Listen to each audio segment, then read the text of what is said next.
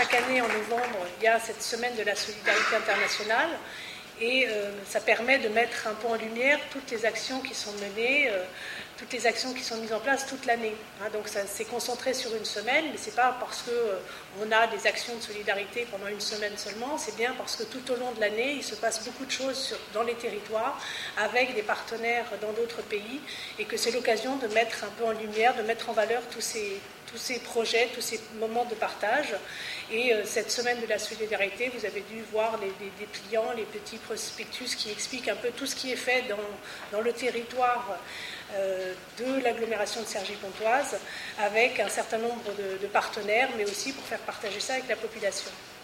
Donc effectivement, euh, depuis plusieurs années, la, communauté d'agglomération de Cergy-Pontoise et de nombreuses communes qui font partie elles aussi de cette agglomération se sont investies depuis euh, donc déjà pas mal d'années dans, différents projets de, coopération avec différents pays euh, et euh, d'autres, euh, d'autres projets plus ou moins informels, certains projets très structurés dans le cadre de la coopération décentralisée, d'autres avec des liens avec différents pays. Et c'est cette semaine-là qui, est un, moment de rencontre, de partage de toutes ces, expériences. Alors quelques mots sur la coopération décentralisée, là aussi, pour ceux qui, qui, peut-être le, savent moins. vous savez que bon, il y, a de la coopération qui se fait d'État à État depuis longtemps, et à côté de cette coopération d'État à État. Euh, depuis plusieurs années, en France, aussi dans d'autres pays, mais en France, ça se développe pas mal, il y a effectivement des formes de coopération qui se font euh, directement entre les territoires, entre les collectivités. Donc les communes, les communautés d'agglomération, les départements, les régions peuvent développer un certain nombre de coopérations directement avec d'autres territoires dans les pays, euh, à dire les pays du Sud pour, pour faire court. Et donc c'est un, c'est un concept qui est très intéressant parce que ces collectivités euh, travaillent bien sûr sur ce qui relève de leurs propres compétences. Elles ne peuvent pas euh, monter des coopérations telles que les États montent des coopérations, mais c'est vraiment sur leurs compétences, mais en s'associant avec tous les partenaires d'un territoire. Donc ce n'est pas uniquement une ville et une ville, ce n'est pas uniquement un département et un département, c'est vraiment tous les acteurs d'un territoire. Et sur l'agglomération de Cergy-Pontoise, par exemple, on a, euh, on a des collaborations avec les, villes, avec les services municipaux, avec les services de la de la communauté d'agglomération, mais on a aussi des coopérations avec l'hôpital de Pontoise et les services de soins Porto Novo, entre des associations d'insertion qui sont sur le territoire, qui travaillent aussi avec des jeunes et des structures locales dans les différents pays. Euh, on a, euh, l'université qui travaille aussi avec l'université. On est en train de monter des collaborations avec l'université de, Thiès, par exemple. Et euh, on pourrait comme ça citer beaucoup d'actions. Et donc, c'est vraiment des coopérations qui permettent de fédérer l'ensemble des acteurs d'un territoire pour travailler avec l'ensemble des acteurs d'un territoire dans un autre pays. Donc, c'est vraiment pas l'idée d'envoyer des sous, d'amener des, les biens ou les services euh, là-bas, c'est vraiment de monter des projets ensemble. C'est de la coopération, c'est du partenariat, c'est vraiment des échanges. Euh, l'idée, c'est d'arriver à avoir des vraies relations de, réciprocité, c'est-à-dire qu'on apprend les uns des autres en travaillant ensemble, en montant des projets. Donc c'est vraiment des, des, projets intéressants qui se mettent en œuvre. C'est compliqué parce qu'il faut aussi un peu des moyens pour arriver à, à échanger, se voir. Il faut que nous, on puisse venir vous voir. Il faut que, nos partenaires puissent venir aussi en France. Donc forcément, ça demande une certaine infrastructure, une certaine organisation, mais c'est des choses qui, se développent de plus en plus.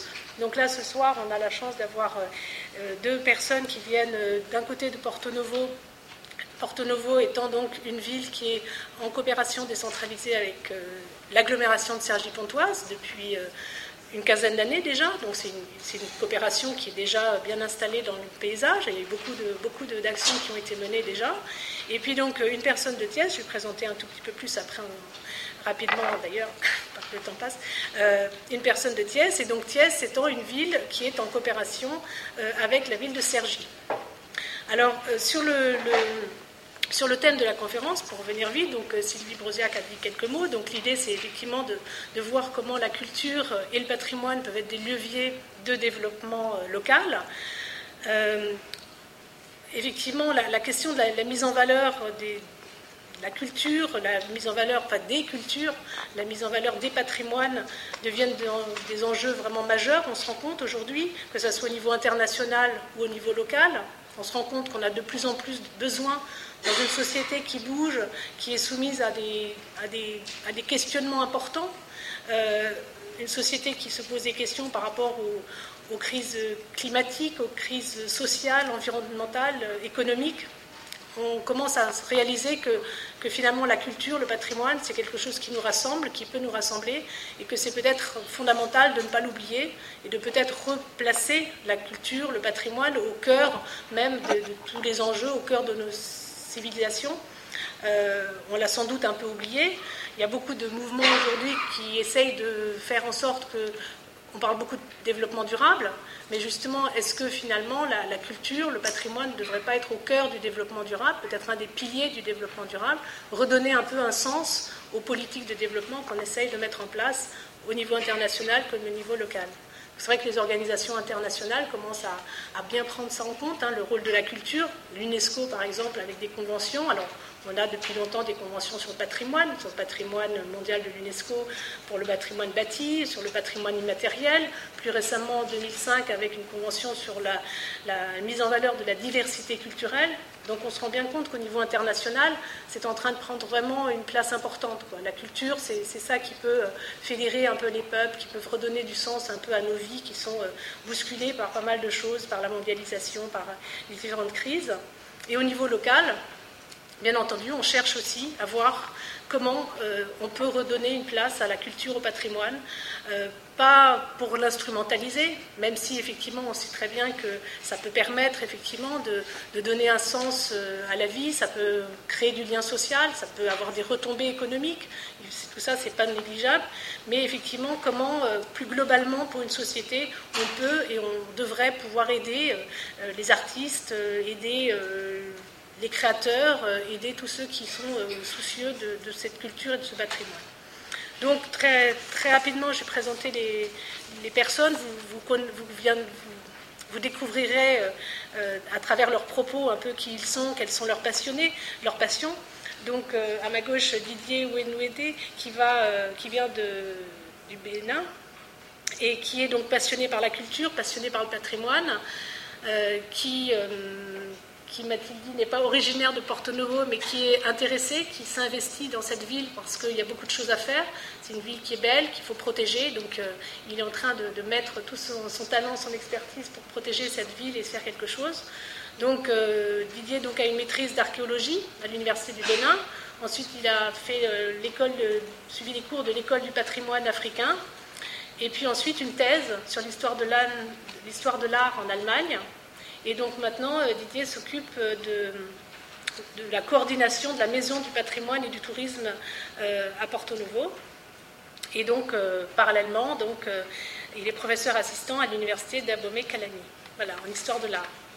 À ma droite, donc, c'est écrit plus petit, ça va être plus dur, Abdurrahman Samoura, donc, qui est donc diplômé de paysage de l'école du paysage de Versailles. Donc, nous avons des personnes qui, sont venus en France, en, Europe, euh, qui connaissent bien aussi nos, problématiques.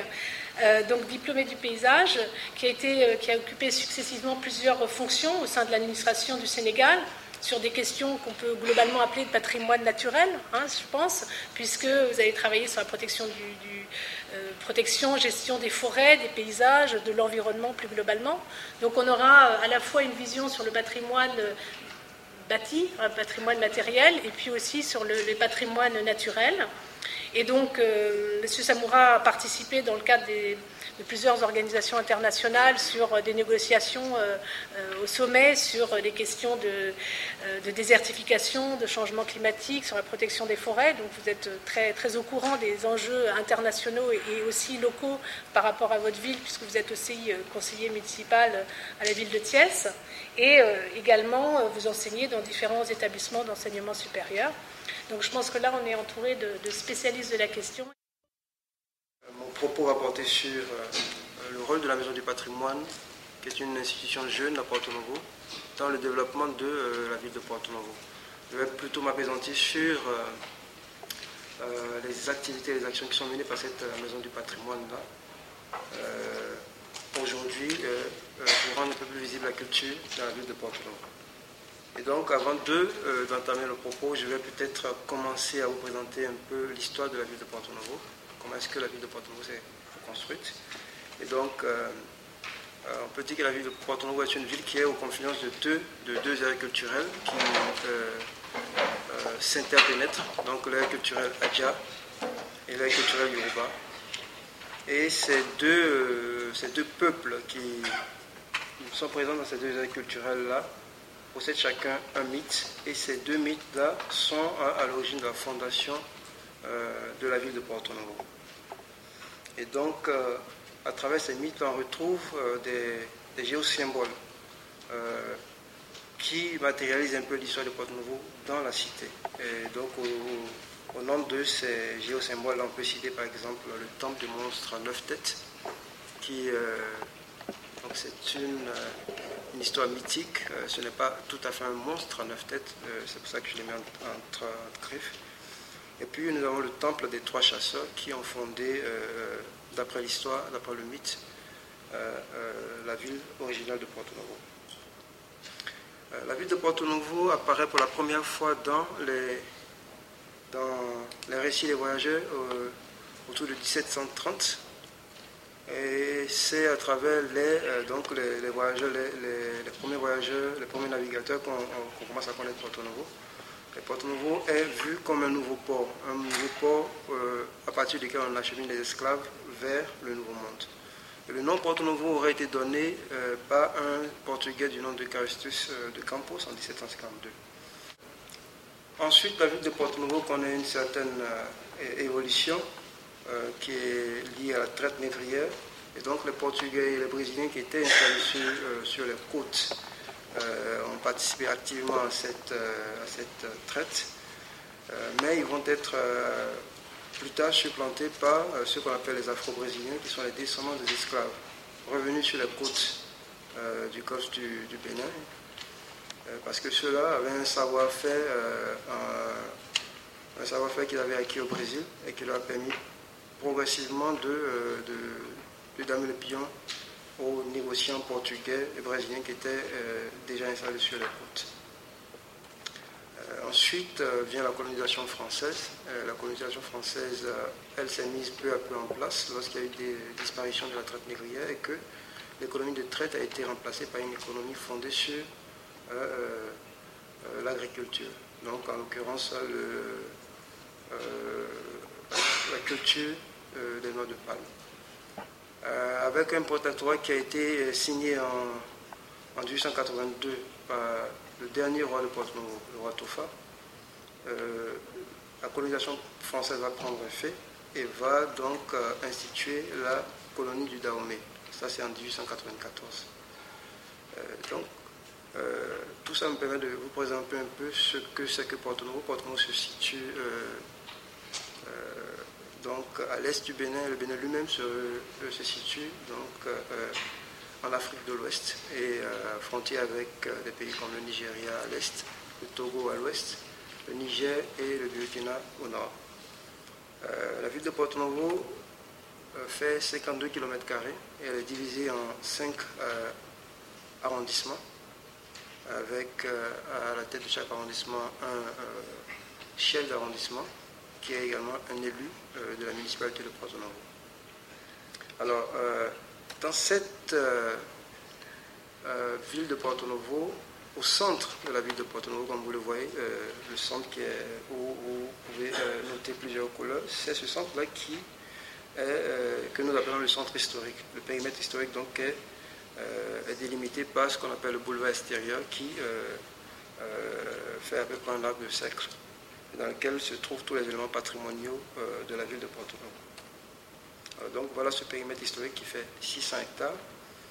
Et euh, ce périmètre historique a été euh, défini lors d'un inventaire qui a été réalisé en, 1980, pardon, en 2001 et 2002 par l'École du patrimoine africain, qui est une institution internationale chargée de,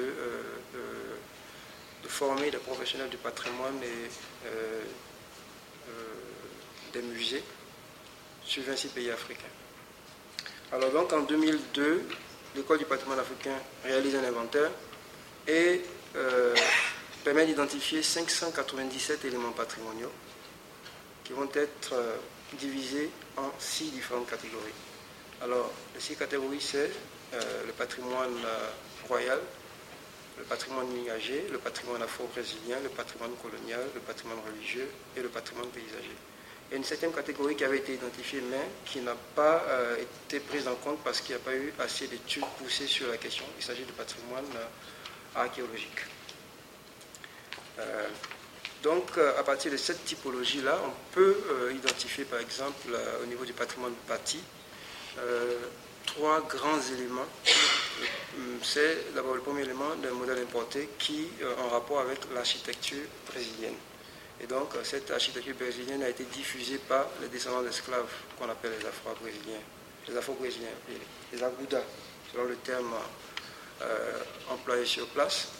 Et donc, cette architecture-là euh, euh, s'est étalée tout le long des côtes du golfe du Bénin, allant du Nigeria actuel jusqu'au Togo.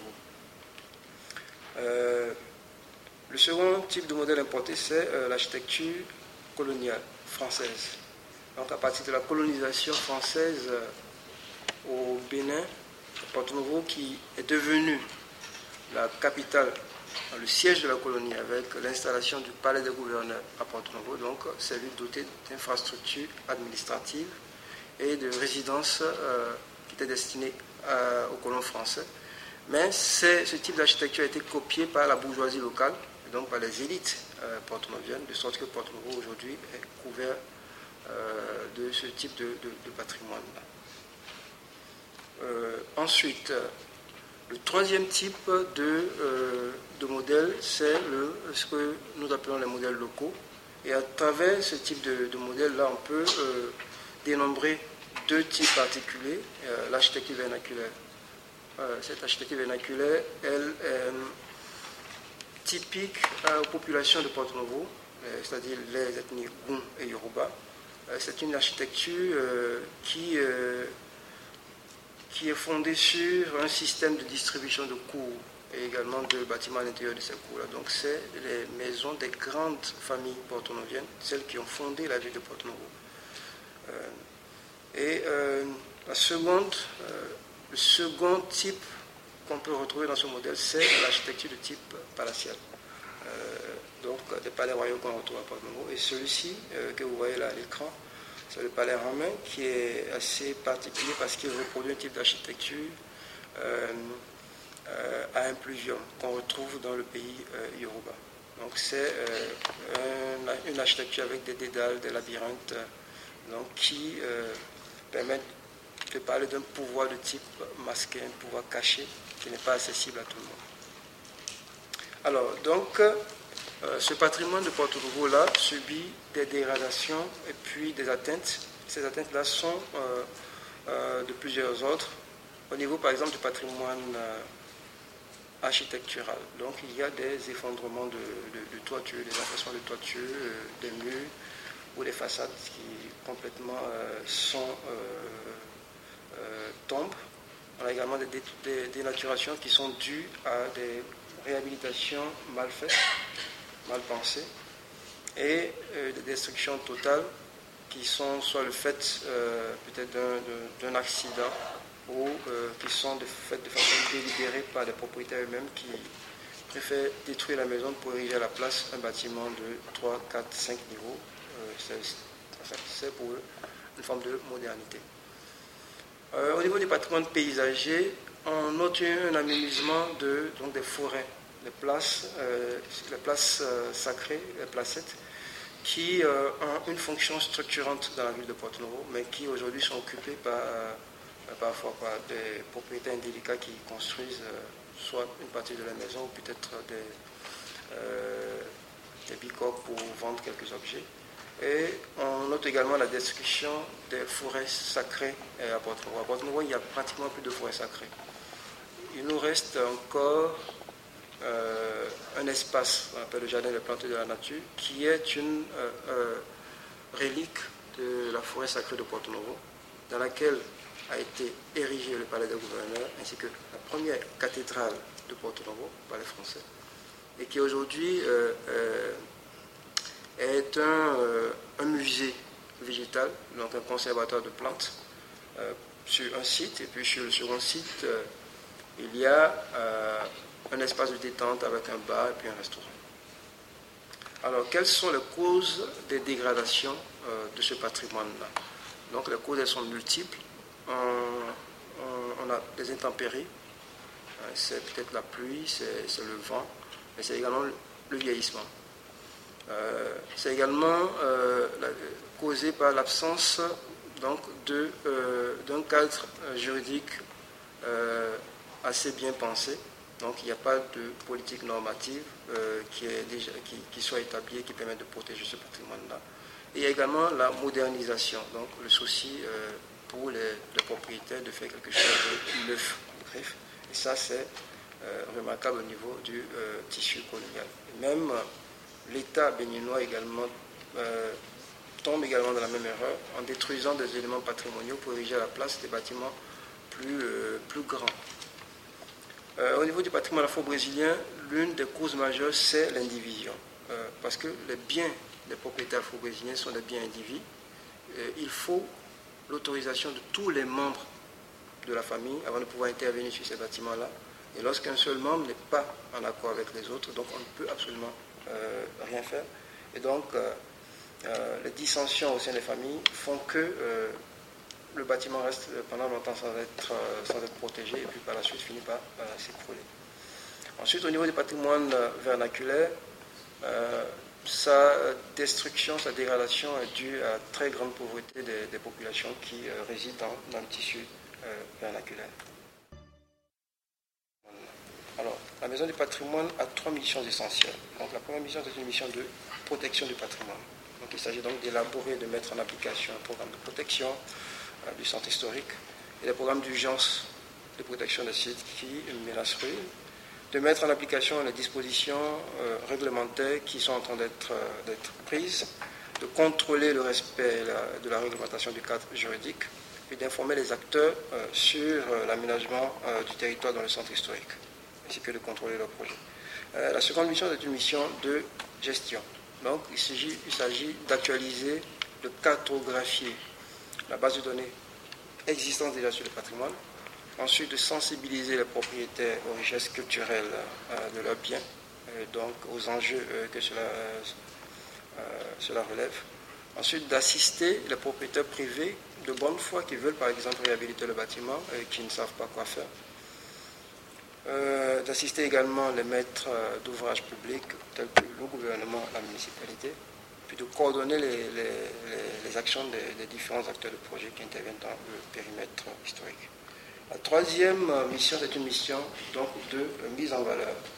Donc la mission de mise en valeur, c'est de, concevoir des projets de, mise en valeur, de rechercher donc des partenaires financiers qui, seraient prêts à accompagner euh, les actions, parce que euh, le patrimoine afro-brésilien est un patrimoine qui est extrêmement sensible. Donc c'est un patrimoine qui est privé alors euh, pour pouvoir intervenir là-dessus, on ne peut pas, avec euh, euh, l'argent du contribuable, intervenir sur un patrimoine qui est privé.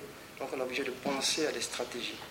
Et un type de stratégie, c'est de négocier avec la famille la mise à bail de la maison sur peut-être 10 ou 15 ans, auquel cas on trouve un partenaire qui est prêt financer la, restauration. Et ce partenaire qui finance la restauration donc, euh, peut euh, louer les locaux pendant les 10-15 ans. Et pendant cette, euh, pendant cette durée-là, un loyer est versé à la famille et la moitié de ce loyer-là sert à, à la famille à payer sa contribution à la réhabilitation. au terme des, des, 10 ou 15 ans, le bâtiment revient à la famille qui décide d'en faire ce qu'elle veut. Alors, toujours pour les missions de mise en valeur, euh, de promouvoir également le centre historique auprès des acteurs économiques, auprès des touristes, et puis euh, d'informer les habitants sur la valeur du patrimoine et sur, euh, sur le cadre juridique. Bon. au niveau de la maison du patrimoine également, lorsque nous avons commencé à, travailler, il était important de pouvoir appliquer le système d'information géographique au patrimoine de Porto Novo, ce qui est actuellement encore en cours donc il va permettre de pouvoir avoir une base de données euh, scientifique sur laquelle on pourra intervenir euh, réellement. Et on va pouvoir également suivre euh, pratiquement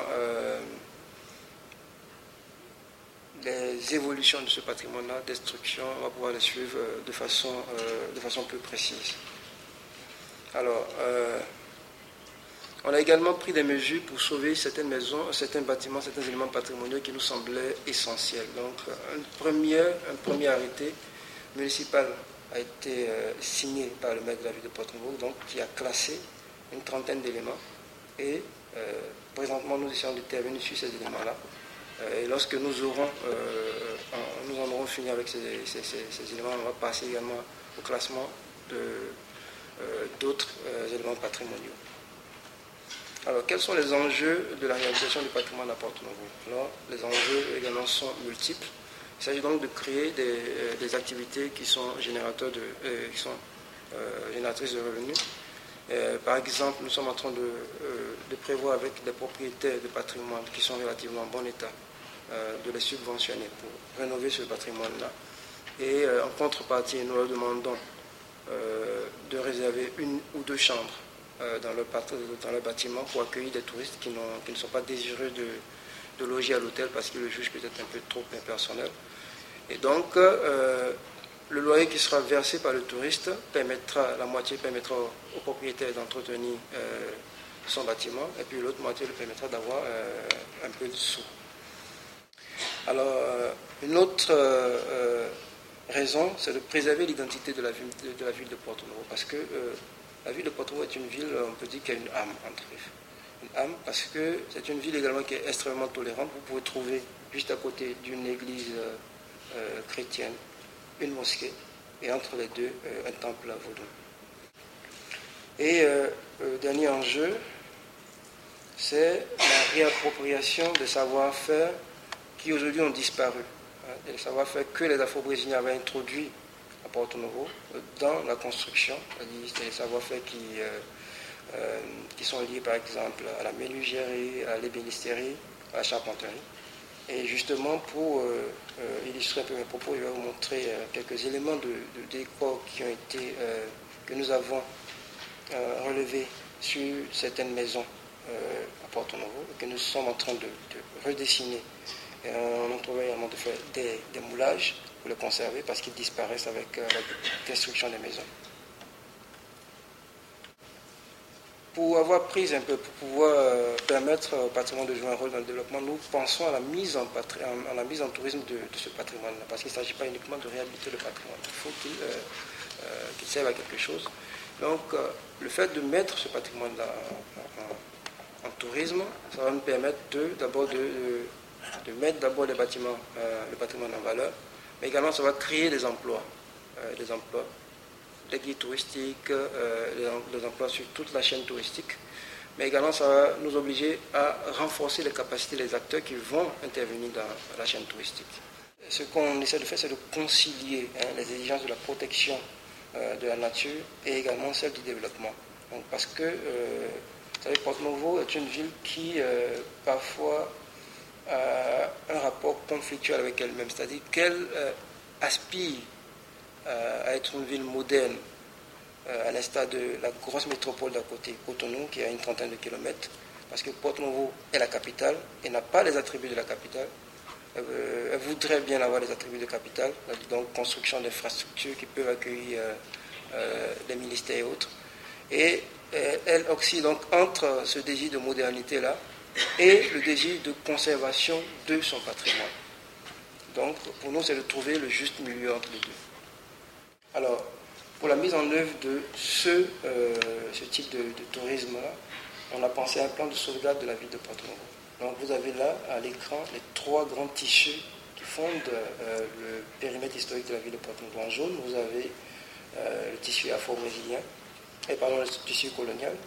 En rouge, vous avez le tissu afro-brésilien. Et puis, euh, en couleur beige, vous avez euh, euh, le tissu vernaculaire. Donc, les différents axes de sauvegarde que nous avons mis en place pour pouvoir redynamiser un peu le tourisme dans, cette partie de la ville donc se décline de la façon suivante. Vous avez donc les, les traits avec les flèches, donc, ce sont les axes euh, majeurs, ce qu'on a jugé important, euh, qu'il faut absolument rénover, qu'il faut absolument mettre en place, réhabiliter pour pouvoir permettre à un tourisme durable de pouvoir s'installer là. Et également des zones, des zones que nous avons également extrêmement importantes, qui sont des zones structurantes dans la ville de Porto Novo. Alors, cela nous a permis également de définir un circuit touristique qui est fondé donc sur les, différents, euh, euh, les différentes caractéristiques de ce noyau ancien-là, de ce périmètre historique-là. Donc on a défini des circuits touristiques qui tiennent compte d'abord de, euh, de, la ville coloniale, donc un circuit de visite du quartier colonial. Ensuite un circuit de visite du quartier afro-brésilien, que vous voyez là apparaître en bleu. Un circuit de visite du quartier ancien que vous voyez apparaître en et puis euh, un circuit de visite selon l'axe du pouvoir. Ce qu'on appelle l'axe du pouvoir, c'est un axe euh, à partir duquel le pouvoir a basculé euh, des autorités locales vers les autorités coloniales. quels sont les risques qui apparaissent lorsqu'on pense un peu au tourisme, donc un tourisme non maîtrisé, donc c'est les risques, de développement d'un tourisme de masse qui sera incontrôlable, euh, la dénaturation donc, des, sites culturels et puis l'apparition des perversions qui sont liées donc, à un tourisme de masse, c'est-à-dire l'apparition d'un type de tourisme sexuel. Et puis euh, le développement d'une forme de criminalité.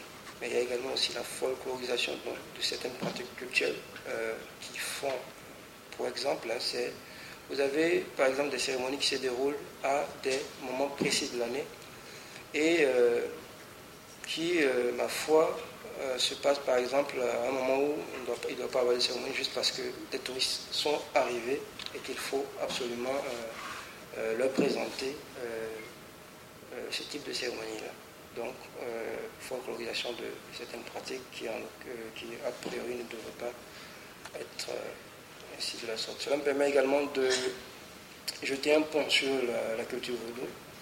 Euh, on la connaît surtout, euh, on connaît surtout l'aspect religieux, mais on oublie assez souvent que c'est d'abord une culture, ce n'est pas que religieux. Derrière, il y a euh, quelque chose de culturel assez fort. Donc la culture vaudou joue un rôle important dans la régulation sociale, la protection de l'environnement. le masque atypique que vous voyez là, on l'appelle le zangweto. vous avez par exemple des poches d'insalubrité dans une ville. Euh, les autorités de cette ville-là euh, essaient par tous les moyens d'essayer d'éponger cela, euh, d'essayer de, d'assainir cet endroit-là, mais peine perdue, les habitants continuent de jeter des ordures. Il suffit donc de faire appel à ce type de masque atypique là qui vient mettre juste des branchages de bananier. C'est un signe d'interdiction. Plus jamais vous ne verrez quelqu'un venir jeter les ordures là. Donc le respect euh, de, la tradition joue, euh, permet donc de protéger, de l'environnement. Euh, la protection donc, des espaces structurels, on en a parlé tout à l'heure, de places des places qui disparaissent progressivement. Et puis, elle joue un rôle dans l'éducation et la sensibilisation, surtout des jeunes. Alors, je vais finir avec des exemples d'activités culturelles qui s'inscrivent dans la politique de développement local, qui sont menées à la Maison du patrimoine. Donc, euh, il y a un festival euh, qu'on appelle le Festival des masques du secret, qui est euh, dont l'initiateur, les initiateurs appartiennent à une association avec qui nous travaillons. Et donc, ce festival-là permet donc de voir des danses de masques qui ne sortent pas très souvent fait également appel à des masques qui viennent de la sous-région, donc d'autres pays. Et donc, autour de ce festival également sont organisés des colloques qui permettent de discuter de euh, la pertinence, par exemple, de euh, la pertinence de conserver les, traditions sacrées ou de continuer de, sacraliser certaines choses. On discute des problématiques sur la euh, des déformations, des, euh, disparitions de masques. Euh, au cours également de ce festival-là, il y a un marché qu'on appelle le marché de communauté qui permet aux artisans et aux artistes de pouvoir vendre les œuvres qu'ils ont réalisées. Et il y a également des expositions de dessins d'enfants à qui on demande souvent de penser le patrimoine d'une certaine façon, c'est-à-dire que signifie le patrimoine, ou voyez avec vos grands-parents qu'est-ce que le, mot patrimoine peut bien signifier dans votre, dans votre langue, ou bien comment est-ce que vous entrevoyez le, le, le masque de votre, de, votre région. Un autre festival, c'est le Festival international de théâtre des lycées collèges du Bénin, donc qui fait également appel à des troupes euh, qui sont hors du Bénin, euh, qui viennent également de, de, de, la France. Donc qui permet aux jeunes d'apprendre l'écriture des tests et de pouvoir les mettre en scène. donc c'est euh, ces tests-là qui sont écrits par les jeunes qui sont mis en scène également sont joués devant la porte donc qui apprennent également à, aimer la culture théâtrale. Ensuite, il y a le festival de bande dessinée de Porte-Nouveau. Nous en sommes, nous en serons l'année prochaine à la deuxième édition qui permet également euh, euh, de développer euh, un intérêt pour la bande dessinée, qui existe bien sûr, mais qui n'est pas assez connu, et qui permet également de, faire des ateliers de dessin à l'intention des enfants, sont, parce qu'on apprend beaucoup par la BD. On organise également des tables rondes sur la situation de la BD au Bénin et des, mini-bibliothèques qui permettent aux enfants de pouvoir lire, pouvoir passer la journée à lire des BD. Puis également, le clou souvent de ce festival-là, c'est des projections de films, des films qui sont adaptés de bande dessinée. Donc, euh, je sais que vous en savez, vous en connaissez un bon paquet. Good, Astérix, euh, puis voilà. Et euh, d'autres exemples d'activités culturelles, c'est les expositions d'art plastique. plastique. On organise depuis déjà, depuis 80, depuis 2008, voilà, donc depuis deux ans euh, une biennale. Euh, on en est, cette année, on était, à, était à la deuxième édition. Donc, euh, ce festival, cette biennale des arts permet de rendre visibles les artistes, d'abord de Porto Novo, mais également des autres régions du Bénin. donc, ils viennent partout. Et c'est une manifestation qui est très attendue par les artistes parce que c'est l'une des grosses manifestations qui permet pour eux, qui leur permet d'être visibles sur le plan national et sur le plan international. Euh, une autre manifestation culturelle également, c'est les arts dans la rue. C'est également une exposition qui est euh, du propre chef des artistes eux-mêmes, donc qui décide d'investir les rues de Porto Novo avec leurs œuvres et donc de les installer un peu partout euh, dans, tous les carrefours afin que les populations porto-noviennes puissent savoir ce qui, ce, qui, se passe dans les ateliers. On a cette année également de concert avec une association ouverte les portes des ateliers des artistes, aussi bien à Porto Novo qu'à Cotonou, pour que euh, les Porto-Noviens qui vivent parfois en colocation avec certains artistes et qui ne les connaissent pas apprennent à, découvrir ce qui se concocte dans, les ateliers. Donc euh, pendant une semaine, euh, on a ouvert les ateliers des artistes, ça a été un gros succès et on espère ainsi l'année prochaine. Un autre projet également qui nous tient à cœur, qui est présentement en cours d'élaboration, c'est euh, un projet qu'on appelle Mon patrimoine, mon monument. C'est d'associer chaque établissement à un élément patrimonial. Et donc de, responsabiliser les enfants un peu à, un type de patrimoine, à, mieux le découvrir, à apprendre un peu plus de choses sur le patrimoine-là et à, se l'approprier. Et euh, ce projet-là, si euh, tout va bien, peut-être être mise en œuvre euh, au milieu de l'année prochaine. Enfin, dernier, euh, dernière activité euh, que nous menons également à la Maison du patrimoine, c'est une activité qu'on appelle Redécouvrir le Brésil. Et donc, qui nous permet d'abord, le, le, premier public cible, c'était les populations afro-brésiliennes. Parce que à la session de l'indépendance, ces populations-là, même déjà avec euh, la colonisation française, avaient perdu tout le prestige qu'elles avaient euh, auparavant. Et donc euh, aujourd'hui, elles ont oublié pratiquement la langue qui était parlée avant, c'était le portugais, qui ne parle plus le portugais. donc beaucoup d'entre eux laissent leur maison s'écouler et s'écrouler justement parce que ce côté mémoriel de leur histoire est en train de disparaître progressivement. pour nous, c'est à travers la réappropriation donc, de la langue portugaise, la redécouverte euh, du Brésil euh, d'où euh, viennent leurs ancêtres, pour nous un moyen pour eux d'essayer de, de, parcourir l'histoire en sens inverse et de pouvoir redécouvrir leurs racines. Donc, on organise donc des cours de, langue portugaise en partenariat avec l'ambassade du Brésil. Et puis, la projection de films brésiliens qui sont suivis de débats et qui permettent à ces gens-là de connaître un peu mieux la culture brésilienne. Et également des expositions, des expositions d'art euh, organisée en partenariat avec le Brésil. La prochaine exposition qu'on organise sera en janvier et en février et porte sur les échanges épistolaires entre les familles euh, afro-brésiliennes qui sont à Porto Novo et les autres familles qui sont de l'autre côté de l'Atlantique et qui portent le même patronyme. S'agissant de la présentation du, euh, du Sénégal, c'est un, c'est un pays francophone qui est largement ouvert sur l'océan Atlantique avec une superficie d'environ 196 000 km. C'est un pays qui, qui, a vraiment une très grande diversité de paysages et d'écosystèmes. Euh, en termes de politique environnementale, l'État a ratifié apparemment toutes les conventions de la génération de Rio. Et mieux, euh, euh, des documents de planification ont été élaborés, notamment le plan national d'action pour l'environnement, le plan national de lutte contre la désertification, d'où provient également le plan national de conservation de la biodiversité. Et euh, malgré euh, toutes ces activités, toute euh, cette volonté politique de l'État, on a constaté quand même qu'il y a une forte dégradation de ce patrimoine naturel, lié en grande partie au déboisement pour les besoins énergétiques, mais également des défrichements pour obtenir des euh, terrains euh, agricoles ou également, euh, si vous voulez, le développement de pratiques de gestion inadaptées.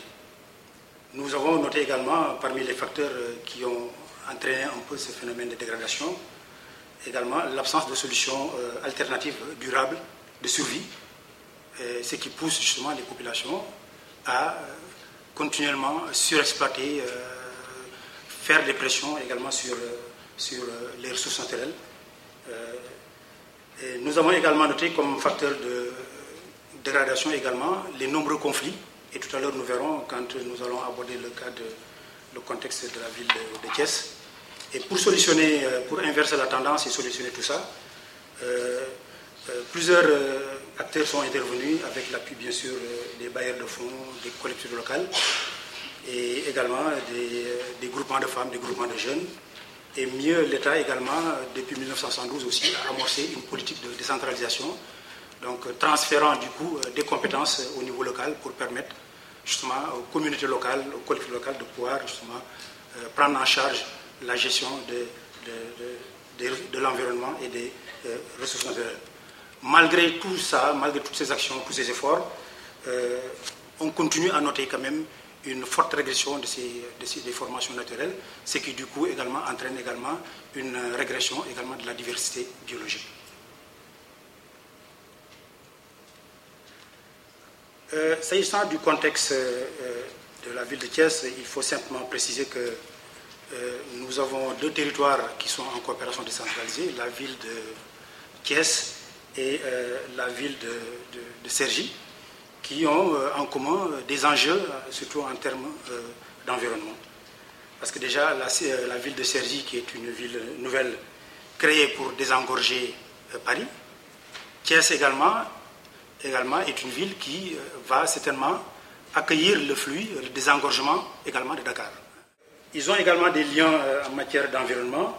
Cergy étant une ville porte ouverte du parc naturel du Vexin, euh, nous avons Thiès qui, aujourd'hui, nous le verrons peut-être tout à l'heure dans les, dans les, Et là, on le voit sur, sur la carte, que c'est une ville qui est pratiquement euh, ceinturée par une communauté rurale et qu'elle n'a aucun, aucune possibilité de pouvoir s'étendre. Donc, euh, actuellement, voilà une ville qui doit se développer, mais qui, malheureusement, n'a plus de réserve foncière pour, pour le faire, parce qu'étant tout simplement, d'un côté, ceinturée par une communauté rurale, et de l'autre côté, euh, il y a la forêt classée également qui, fait qu'il n'y a aucune possibilité euh, d'extension. Excusez-moi. Donc, euh, ce qui, fait que, ce qui m'amène à parler un peu d'un cas particulier donc, sur ce contexte-là, c'est le cas du, plateau de Thiès, qui constitue quand même, j'ai dit tout à l'heure, un écosystème assez particulier pour, aussi bien pour la ville de Thiès que pour la, région de, de, Thiès, parce que voilà un territoire qui couvre environ 4000 km et qui regroupe 22 collectivités locales, dont deux collectivités locales qui se trouvent au niveau de la ville de, au niveau de la, région de, de Dakar.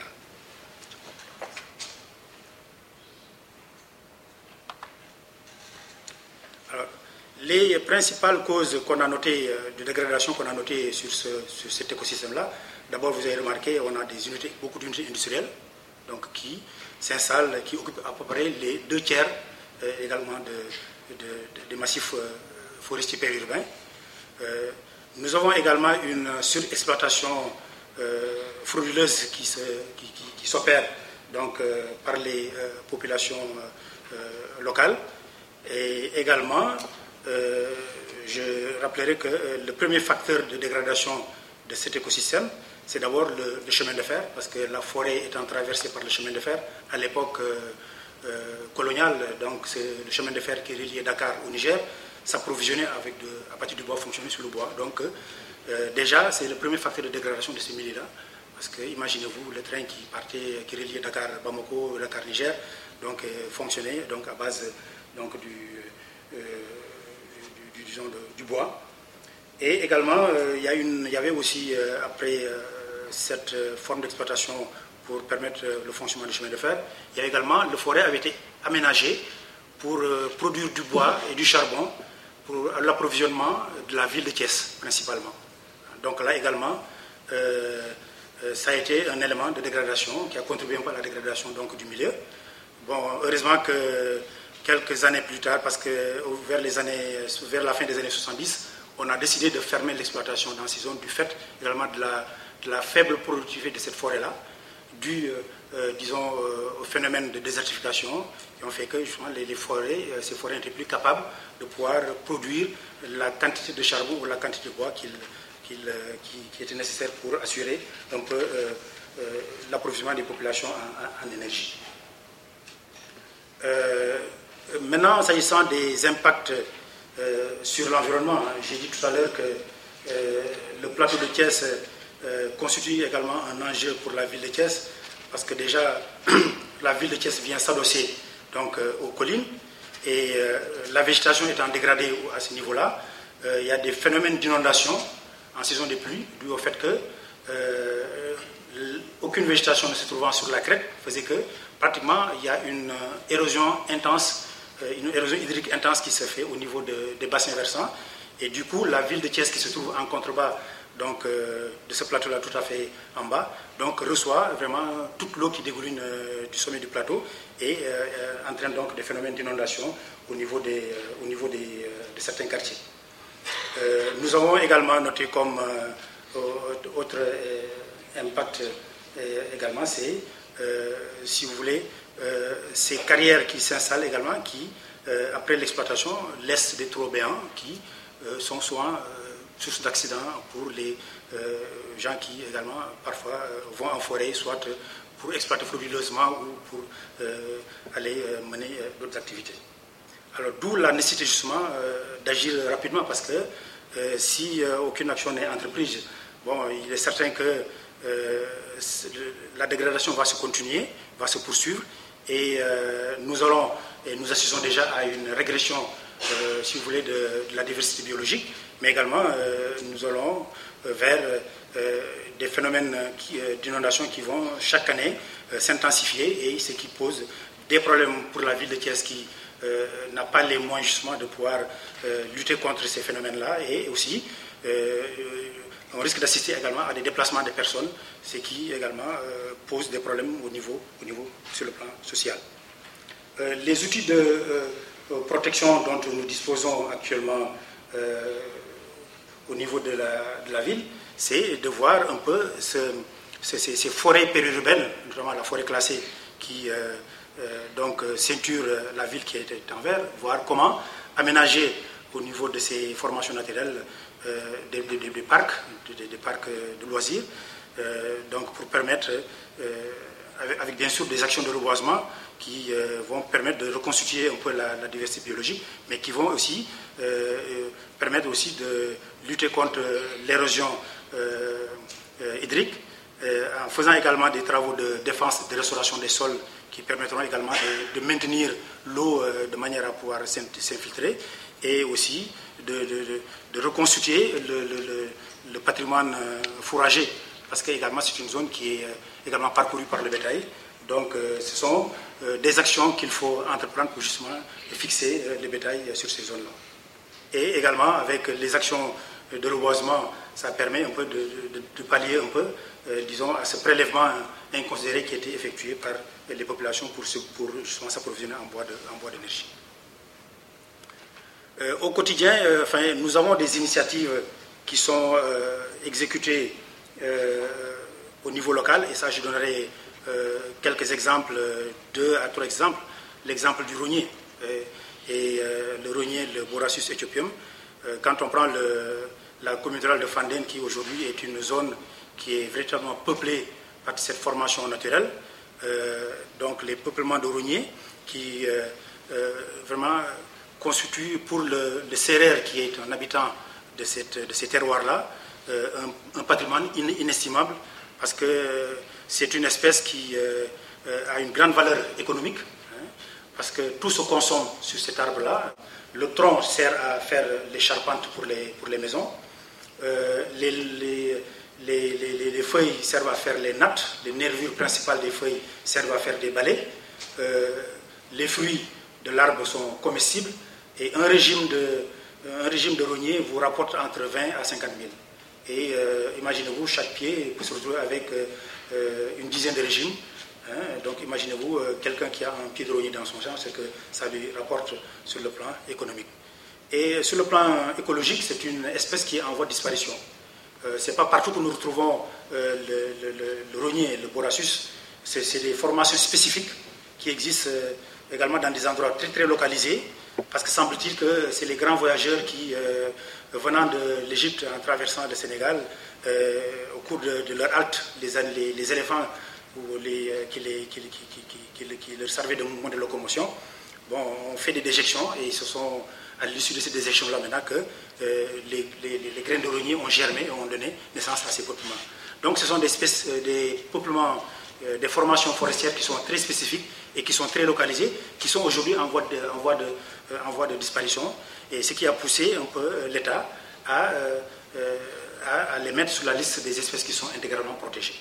Aussi bien le rognier que le cadre et, le baobab, donc ce sont des espèces qui sont aujourd'hui intégralement protégées. Mais indépendamment de ces mesures de protection prises par euh, l'État, euh, ce sont les populations locales elles-mêmes qui assurent la protection de ces espèces, compte tenu du fait que c'est des espèces qui euh, leur procurent non seulement des revenus, mais que à travers leur champ, c'est des espèces qui également leur permettent aussi d'améliorer ou de restaurer donc certains de ces sols qui sont dégradés.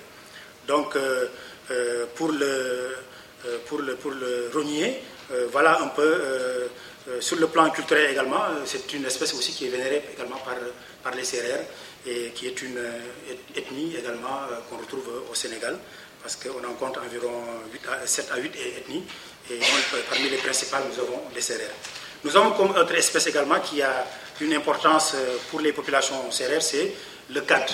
Le cadre, c'est le Federbia albida, pour ceux qui le connaissent. Donc c'est une légumineuse qui est non seulement appétée par les bétails, mais c'est une légumineuse également qui contribue à restaurer les sols qui sont dégradés et également à augmenter les rendements des cultures donc au niveau, de, au niveau des champs des paysans. D'où l'intérêt que les paysans portent justement euh, à cette espèce-là. Et euh, euh, même c'est un intérêt qui dépasse même nos frontières parce qu'au Niger, par exemple, l'arbre, on l'appelle gao.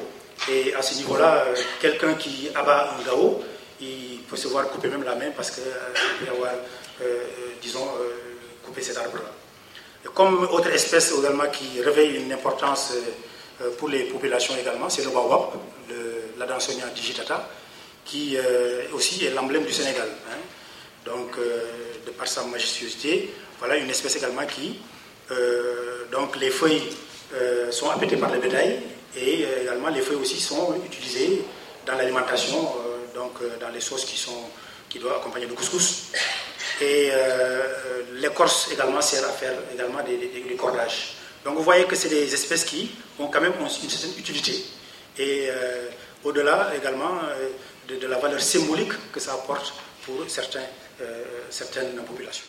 Les actions existantes déjà, l'État a mis en place un certain nombre d'arsenals juridiques justement pour protéger ce patrimoine naturel indépendamment du fait que déjà il a ratifié toutes les conventions de la génération de comme je l'ai dit, mais également euh, nous avons les codes forestiers, les codes de l'environnement, vraiment toute une documentation qui vise véritablement à préserver, euh, disons, euh, ce patrimoine naturel. À côté également, nous avons les populations qui aussi veillent parce que ce patrimoine-là leur procure beaucoup de biens sur le plan économique, sur le plan euh, écologique et sur le plan euh, culturel. Et euh, parmi encore ces actions-là, nous avons des opérations qui sont menées par tous les acteurs du développement. Je pense aux acteurs non étatiques, je pense à la société civile, je pense à l'État, aux collectivités locales, en termes de reboisement, en termes de défense de restauration, en termes de mise en défense, pour justement protéger ce patrimoine naturel. S'agissant des outils euh, qui sont à développer, euh, sont appelés à développer, l'accent est mis surtout sur euh, l'écotourisme. Parce que là, il s'agit évidemment de créer un lien fort entre le patrimoine naturel et le patrimoine culturel.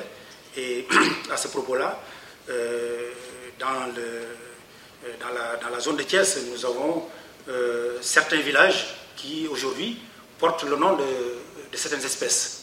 Euh, quand on prend le Cayor, qui est, euh, euh, disons, ou surtout la ville de Thiès, et qui, dont le roi Labdor a, également eu à avoir des démêlés avec le colon à l'époque parce qu'il s'était opposé à la réalisation du chemin de fer. Donc il y a des villages historiques qui se trouvent dans le Cayor qui aujourd'hui qui portent le nom de certaines, de certaines, espèces. C'est le cas de, de qui porte le nom d'une espèce qui s'appelle le Celtis integrifolia, qui est une espèce euh, appétée par le bétail. Il y a le village de Ngigis, qui est également c'est une, une, espèce euh, Leocarpus. Donc je peux en citer un, certain nombre de villages euh, qui aujourd'hui portent le nom d'espèces. Donc euh, il s'agit justement en créant ce lien-là entre le patrimoine naturel et le patrimoine culturel de, de, voir, d'amener les touristes et même les locaux à justement comprendre d'abord découvrir ces espèces-là, à les, connaître et à voir un peu euh, toute la relation culturelle, toute la symbolique euh, historique qui était attachée à ces, à ces, villages-là et, et, au-delà de ces villages, à ces, ces espèces-là. Et comme autre outil à développer dans le cadre du tourisme, nous avons des outils de compréhension du, territoire. Et là, euh, tout à l'heure, je parlerai d'un exemple concernant le, parc d'Anne, mais il s'agit Euh, d'amener aujourd'hui euh, le jeune citadin aujourd'hui à, découvrir son territoire, à le comprendre, à voir tous les enjeux liés à l'aménagement du territoire, à voir tous les phénomènes qui se développent à ce niveau-là, parce que parfois ils restent en ville, ils ne comprennent pas très bien au niveau du village euh, comment ça se passe. Et justement, en amenant ces citadins dans, ces villages-là, ça leur permet justement de découvrir toute, la culture et toute l'histoire qui est euh, lié à, ces villages-là et de, les amener justement à s'approprier un peu euh, tous, ces, aspects concernant euh, l'histoire et la, nécessité également qu'il y a à préserver le patrimoine naturel.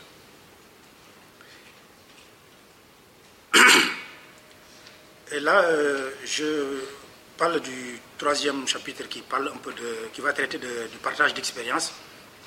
Et là, je vais euh, aborder euh, deux, sujets. C'est le projet du parc d'Anne. Pour ce qui le parc d'Anne se trouve à Dakar. C'est le seul poumon vert euh, significatif dans la ville de Dakar. Et voilà un parc qui couvre environ 60 hectares, qui, dans le temps, a servi de jardin d'essai, parce qu'au niveau de ce parc-là, on a essayé d'acclimater un certain nombre d'espèces en vue de leur diffusion à travers le, pays. Et du coup, on a reconstitué euh, un peu la diversité des paysages qu'on retrouve au niveau du Sénégal. Donc depuis les paysages de, la zone stépique, euh, les, zones de savane, savane boisée, savane arborée, les zones de forêt soudanienne. Donc on a reconstitué, euh, si vous voulez, cette diversité de paysages au niveau donc, de ce, de ce parc-là de 60 hectares.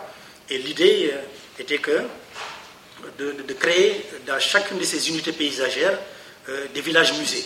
Hein, donc des villages musées qui recréeraient, je prends le cas par exemple dans les zones de steppe où on retrouve un peu les, l'ethnie Peul, qui, est une, qui sont des nomades, des bergers Peul, qui sillonnent disons, ces, zones-là derrière le troupeau, de reconstituer la hutte du Peul. Et à l'intérieur de cette hutte-là, on retrouverait tout le, si vous voulez, euh, tout le patrimoine culturel, notamment les instruments de cuisine, les instruments de musique, les habits et tout ça. Donc, euh, de manière à reconstituer véritablement euh, le, si vous voulez, le, patrimoine Peul hein, dans ces villages-là.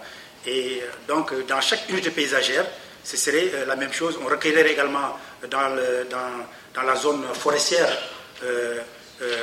une, une, case impluvium, donc les cases Djola, Hein, ou bien dans la zone euh, du Sénégal oriental où on a des savanes arborées, des savanes boisées, on reconstituerait les villages Bassari. Donc c'est des ethnies qui peuplent un peu le, Sénégal et ça permet de, de, constituer cela. Et l'objectif c'est justement développer un tourisme culturel au niveau de ce parc-là, parce que les citadins qui n'ont pas la chance peut-être d'aller découvrir cela au niveau de, à l'intérieur du pays, ils pourront, euh, disons, à, euh, à côté, à 5, 5 km, 4 km, aller visiter le parc et voir un peu toutes ces, euh, toutes ces unités paysagères et toutes ces formes de culture qui existent et qu'ils ont à proximité. également, ça leur permet justement de, réapproprier leur culture, donc surtout la culture sénégalaise, parce que certains, vous, leur parlerez de, de Bassari, ils n'ont jamais vu de Bassari des gens qui euh, vous diront qu'ils n'ont jamais vu de, classe, de case à impluvium en Casamance. Donc c'est l'occasion justement de leur montrer cela et de voir euh, comment euh, les gens vivent en communauté dans, ces unités-là et faire en sorte que amener les gens à revenir vers la nature, parce que de, plus en plus, bon, à l'époque, l'homme a toujours vécu dans la nature, mais à force, avec le développement, de plus en plus, l'homme a créé des, groupements nouveaux, hein, en détruisant mais euh, cet environnement-là euh, qui, évidemment, euh, bon, lui, procure beaucoup de, beaucoup de bonheur. Donc c'est amener les jeunes justement à comprendre l'urgence qu'il y a, ou en tout cas la nécessité qu'il y a à préserver tout ce patrimoine naturel-là, et également de voir le lien qui pourrait exister entre ce patrimoine-là et justement la, culture. Et ça permet également, du coup, également, de revaloriser un peu l'identité du, territoire, parce que quand vous, euh, allez dans une unité paysagère et qu'on trouve les, les, les, bon, ça, c'est un territoire qui appartient à ces peuls-là, qui, euh, donc, qui s'identifie à ces territoires-là et qui, quels que soient les déplacements, ils reviendront vers, ces zones-là. Euh, toujours en termes de partage d'expérience également, là, ça nous permet d'avoir le patrimoine naturel et le patrimoine immatériel. Donc, l'exemple de rites liés à la nature. Euh, et là, je, parlerai du cas des, des Diola, qui, euh, qui est une ethnie qui euh, habite la basse Casamance, au sud du Sénégal. Et tout à l'heure, mon collègue qui m'a précédé disait que au niveau de dans son intervention qu'on constatait une dégradation des actions anthropiques au niveau des, forêts classées ou en tout cas des forêts sacrées dans sa zone et une régression justement de cela due à l'urbanisation, ce qui n'est pas le cas au Sénégal. Au contraire, justement, ce sont les populations qui veillent au grain, qui font en sorte que justement ce, patrimoine-là ne soit pas, euh, ne, soit pas, euh, ne soit pas touché. Parce que quand on prend les, les Diola, ils ont euh, un rite qui est organisé à des périodes qu'ils se fixent. Et, et ces, rites-là sont organisés, c'est des cérémonies rituelles qui sont organisées dans le bois sacré.